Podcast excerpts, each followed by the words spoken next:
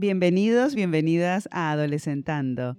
Soy Tatiana Guerrero y en el episodio de hoy, Neil y Maxi, ambos de 14 años, comparten sus perspectivas sobre la masculinidad y los estereotipos de género. Ellos nos hacen reflexionar sobre la presión social y la falta de espacios de introspección y escucha que enfrentan muchos hombres hoy en día. Neil y Maxi nos inspiran con su determinación para romper con estereotipos y crear espacios más saludables para todos y todas. Disfruta de esta valiente y vital conversación. ¿Y cómo ser? Porque al principio, ¿no? Cuando Marta me dijiste, probablemente vamos a hablar sobre la masculinidad. Sí, ¿no? ya está. Entré al jardín. ¿No? ¿Qué es la masculinidad? Mm, a ver, primero, lo primero que hay que decir es, mm, yo, al menos lo que yo voy a explicar, es según lo que sé yo. no, no he vivido en la cabeza de mucha gente para saber lo que los demás opinan. Y soy siempre con, bueno, con objetividad. Pero lo que yo he vivido es que es verdad ser, bueno, ser una chica en, es, es una, en una sociedad es muy difícil, es una cosa a mí me cabrea mucho porque eh, creo que el, bueno, el machismo es una cosa que se tendría que haber erradicado hace tan, tanto tiempo que sigue estando y hay veces que pienso que nunca se, no, no se puede terminar con él porque siempre habrá esa pizca de persona que decida que su opinión es mayor bueno, es mayor que la causa en sí. Pero también creo que mm, ser un chico es, como quien dice, está infravalorado, que hay muchos esfuerzos que hacemos que no, no es tanto como una competición con una chica, sino es pensar que hay muchas veces que, pues, eh, muchas decisiones que tienes que tomar o muchos mensajes que recibes que son muy contradictorios, porque recibes mensajes desde que tu abuelo te diga que tienes que ser el machito y el macho alfa del mundo, hasta que tu madre te diga que es el momento de cambiar, que es el momento de plantearte, que, que este momento de, de no que no haya igualdad y de infravalorizar a las mujeres pues debería de terminar. Entonces, claro, aparece pues esos, esos mensajes contradictorios que tú como adolescente no sabes cuál recibir mejor. Ajá. Yo, em, yo creo que también puede influir el ser, el, el ser chico o chica en el momento de avanzar eh, de niño a adolescente. Yo creo que influye mucho porque el, el hombre, así eh, cogiendo todos los estereotipos que conlleva, em, eh, es una persona que está muy segura de todo lo que hace, es una persona mental, mentalmente muy fuerte y que por ende no llora, que por ende eh, oprime sus em, sentimientos y siempre prioriza al mundo exterior así un poco más. Em, y yo creo que eso me ha afectado bastante en el momento así de cambiar este em, priorizar más a los demás, ocultar mis emociones, que al fin y al cabo em, es una cosa que llegas pagando caro porque, como bien dice, bueno, no sé, pero es que a mí me encanta la frase, es una mentira contada muchas veces, acabáis siendo una verdad. Y es que cuando te repites tanto una cosa que un hombre no llora, que es que un hombre no llora, que es que no puede llorar, al final acaba convirtiéndose en una verdad muy dura de, de, de ya cambiar y muy dura de, de, de afrontar. Y no sé. Los hombres no lloran. Bueno, dentro de como es un estereotipo, pero sí que es verdad que es una de las referencias más grandes que existen, porque es la que se ha dicho siempre. Eh, el, el, hombre es duro y, como infranqueable, impenetrable, y una mujer es sensible y frágil. Pues claro, nadie, en, e, o sea, es la cosa más, más falsa que ha existido, pero siempre ha existido ese comentario y a mí esos estereotipos que se han ido rompiendo y esos momentos en los que hay como pequeñas, como quien dice, pequeñas victorias dentro de una gran batalla, son momentos en los que llegan, pues, bueno, te llegan al, te llegan a pensar y te llegan a, y te llevan a decir, igual sí que, sí que esos estereotipos se pueden romper, pero como decía Maxi, y ahí estoy totalmente de acuerdo con él, al final lo escuchas tantas veces que te lo tomas en serio y dices, entonces, vale, yo soy este, por mucho que tú tengas una opinión clara de ti mismo, si tú escuchas un comentario muchas veces de gente que te puede importar, ese comentario, por ejemplo, de los hombres no lloran, los hombres no lloran, los hombres no lloran, incluso, por ejemplo, em, te, ha, pasado, bueno, me ha pasado alguna vez de que eh, te pones a llorar y viene alguien y te pregunta, ¿has llorado? Como diciendo, me sorprende. Sea del, bueno, sea del sexo sea, él, de, como personas, pero viene, se le acerca y dice, ¿has llorado? Como diciendo, no me lo puedo creer. O sea, ¿qué, qué, qué persona eres como para llorar siendo un hombre? Y claro, eso te choca y te toca bastante porque es como que entre hombres nos, nos infravaloramos entre nosotros. También nos, o sea, nos, nos ponemos como verdes, como quien dice, nos, nos molestamos y nos incordiamos entre nosotros, cosa que no tendríamos que hacer, porque no es una batalla de entre chicos y chicas a ver quién lo está pasando peor o bien quién, qué pasa esto. No, la batalla tiene que ser todos juntos contra ese, eso que nos lo hace pasar mal a todos, que es desde toda la homofobia, hasta todos los estereotipos, hasta el machismo, hasta etcétera, etcétera, etcétera. Entonces no es una guerra y de la cual haya que, haya que enfrentarse hasta que quede uno vivo, sino es una guerra en la que hay que juntarse y luchar contra un objetivo en concreto, de la, que la cual no es una persona, pero que tiene mucha más fuerza de lo que podría tener como una persona o alguien en concreto. Claro, los mitos y los estereotipos. Entonces, como dices, por más de que hay mucha información en Internet, por más que se habla de la igualdad de género, por más de que se trabaja muchísimo todo lo que es los estereotipos, igual a la hora de la práctica sigue habiendo eso que los hombres no lloran. Exacto, porque... Entonces del dicho al hecho hay mucho trecho todavía. Exacto. Es verdad que va recortando trecho porque, como decías vosotros antes, se encuentran muchos atajos para recortar trechos, pero es verdad que mm, con que, por ejemplo, alguien te vea llorar y venga y te haga el comentario de cómo estás llorando o por qué lloras o llorar no sé qué, como algo, o sea, después de llorar, algo despectivo. Es como que para ti se te queda para toda la vida y, por ejemplo, me ha pasado alguna vez decir, es que qué vergüenza, he llorado delante de alguien. Y claro, luego lo piensas y dices, no te puedo creer que haya pasado vergüenza por hacer algo que es totalmente normal y que es lo más sano del mundo. Claro. Entonces, pero es verdad que cuando llega un comentario de alguien no tiene que ser porque te importe, pero que ya un comentario de alguien al que conoces, al que vas a ver más veces en tu vida que no esa, pues llega ese comentario y entonces piensas, igual no lo estoy haciendo bien o igual tenían razón, porque hay un momento que se activa que se activan más los recuerdos que el sentido común. Y entonces esos recuerdos de todo ese mensaje contradictorio de todo ese hombre fuerte y corpulento y macho alfa y esa mujer frágil y y pues eh, se convierte en, un error. En un error que cometemos a día de hoy por mucho que se intente tratar y por mucho que se intente que todo el mundo esté intentando ayudar. Se, comete mil y una veces. Y todos los estereotipos son mentiras. Es verdad que existen, pero hay que erradicarlos. Sé un hombre, sé un hombre. Una, una, una frase que la tengo súper marcada. Em, sé un hombre. Y cuando oyes sé un hombre, ¿Qué, te están pidiendo? ¿Tú qué te imaginas que te están pidiendo? Afrontar de pecho la situación, em, despejar mi mente, tomar una solución al momento y ¡pam! Sin, sin, eh, eh, sin importar qué, atravesarlo, ¿sabes? Como un toro, siempre para adelante. Y hay veces que ese ir para adelante te acaba, te acaba costando duro, que a veces tienes que parar un momento, tomarte un suspiro y después seguir y ir de poco en poco. Pero es que, por ejemplo, me pasa a veces como dice Neil, em, estás llorando, la gente te mira incrédula y te dice, sé un, sé un hombre, no es la primera vez que me lo dicen, y pues me siento así muy... Entiendo, o sea, em, cuando me dicen eso, em, aparte de sentirme mal, porque empiezo a decir, no soy lo suficiente, no soy tal, tal, tal, pues mm, no sé, creo que me perjudica también a mí porque me están incitando a, seguir hacia adelante una cosa que a veces ni quiero hacer. ¿Notáis la presión del grupo? Como eh, chicos. Fuertísima. O sea, es, es, muy fuerte, está muy marcada. Es verdad que se nota, se nota, se nota menos. Por ejemplo, yo en primero creo que la notaba más. Sí. Ahora aquí en tercero yo creo que la gente tiene la cabeza un poco más en su lugar. Em, todos pensamos un poco más, me incluyo.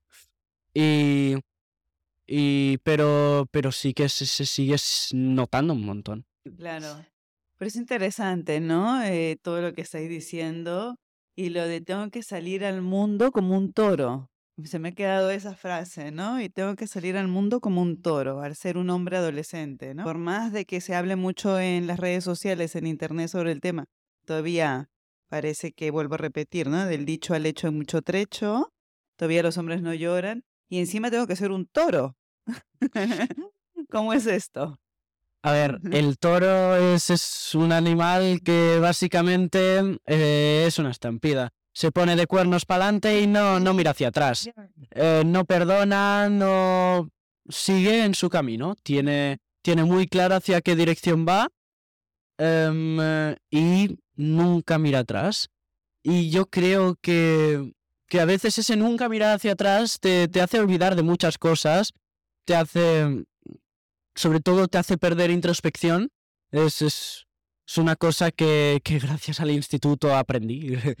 Em, eh, a, a, deshacerme de ese gran estereotipo de hombre y, y empezar a, a, a, pues, vivir la vida, entre comillas.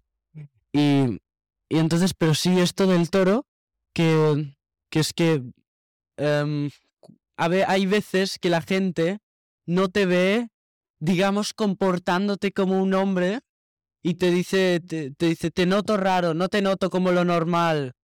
Y pues empiezas a asociar que ese ser un toro es como tu estado natural, que es que tienes que estar todo el tiempo hacia adelante um, y, y, pues no sé, yo creo desde, desde mi experiencia personal que te acaba saliendo caro.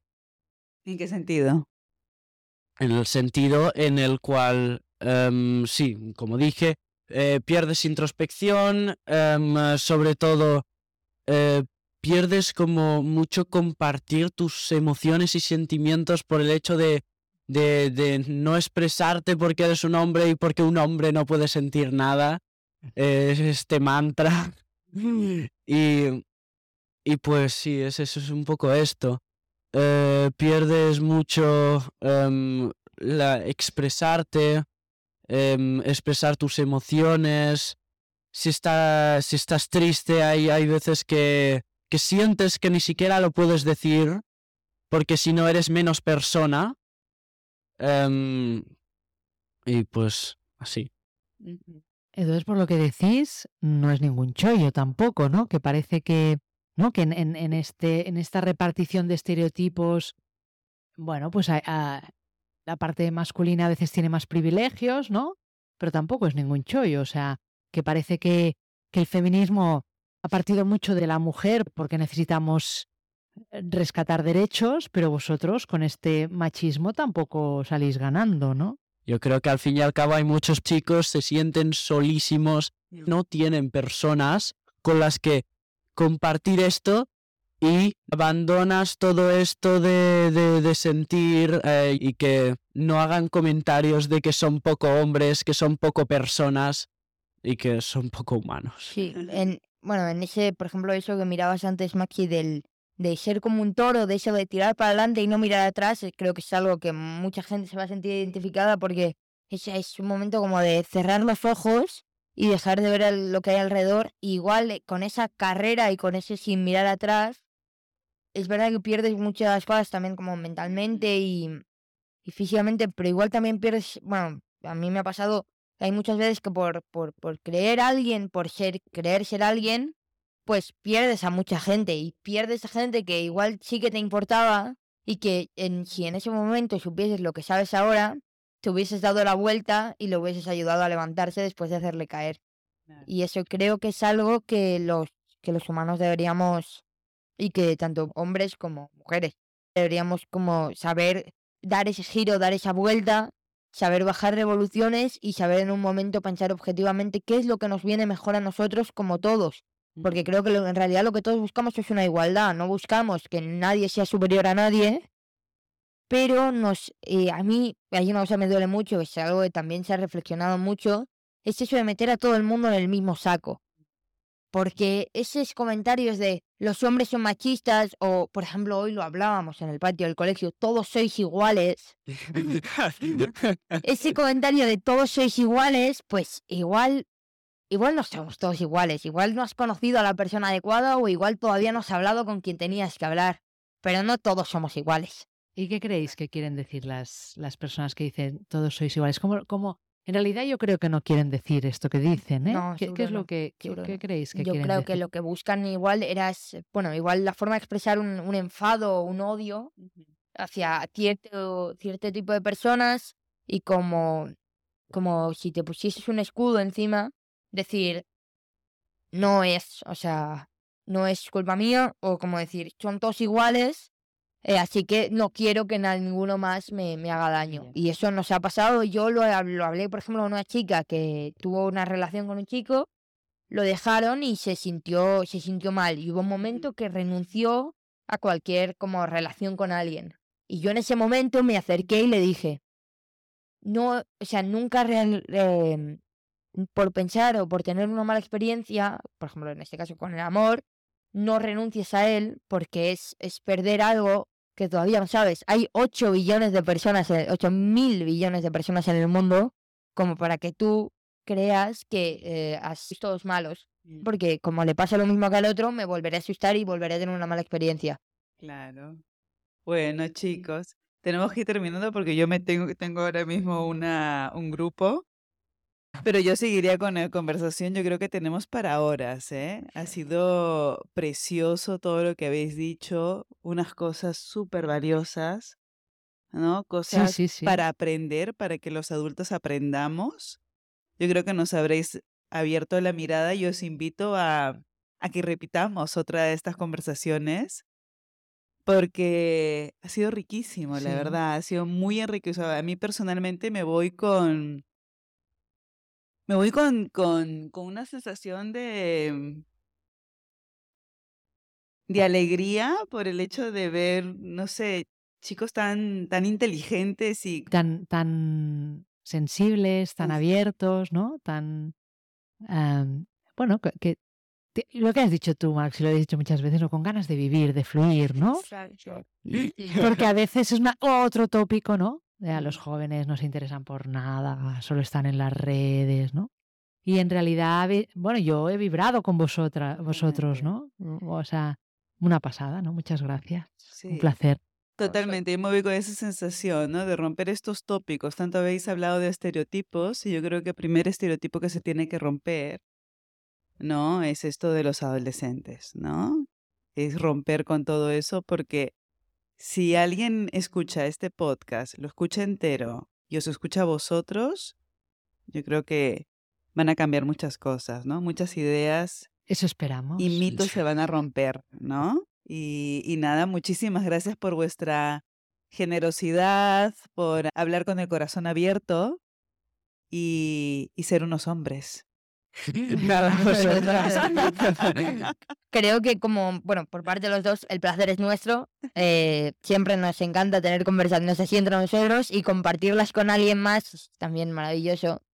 Y sí, me, me ha gustado mucho. Creo que es una experiencia eh, que hay que repetir. Ah, Y mm, creo que es, bueno, que es muy interesante y creo que pueden cambiar muchas cosas a base de tener más conversaciones así. Son conversaciones que son muy, bueno, son enriquecedoras y que te pueden ayudar en muchas cosas con los aspectos de la vida. Así que gracias. Muchas gracias. Muchas gracias.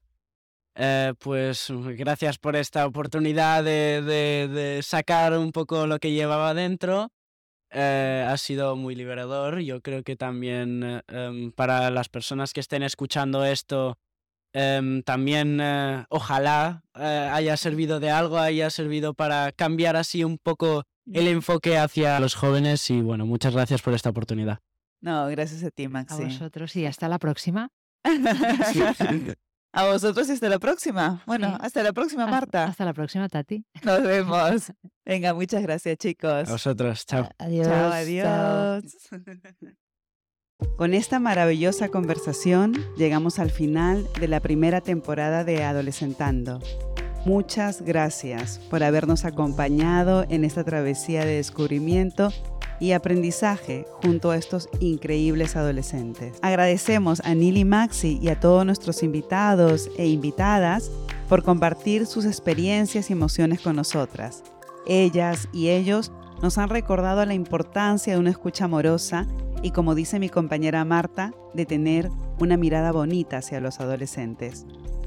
Durante nuestras vacaciones reflexionaremos sobre todo lo que hemos aprendido y nos prepararemos para regresar con más voces auténticas, llenas de vitalidad, en la próxima temporada. Gracias por ser parte de esta aventura. Hasta septiembre.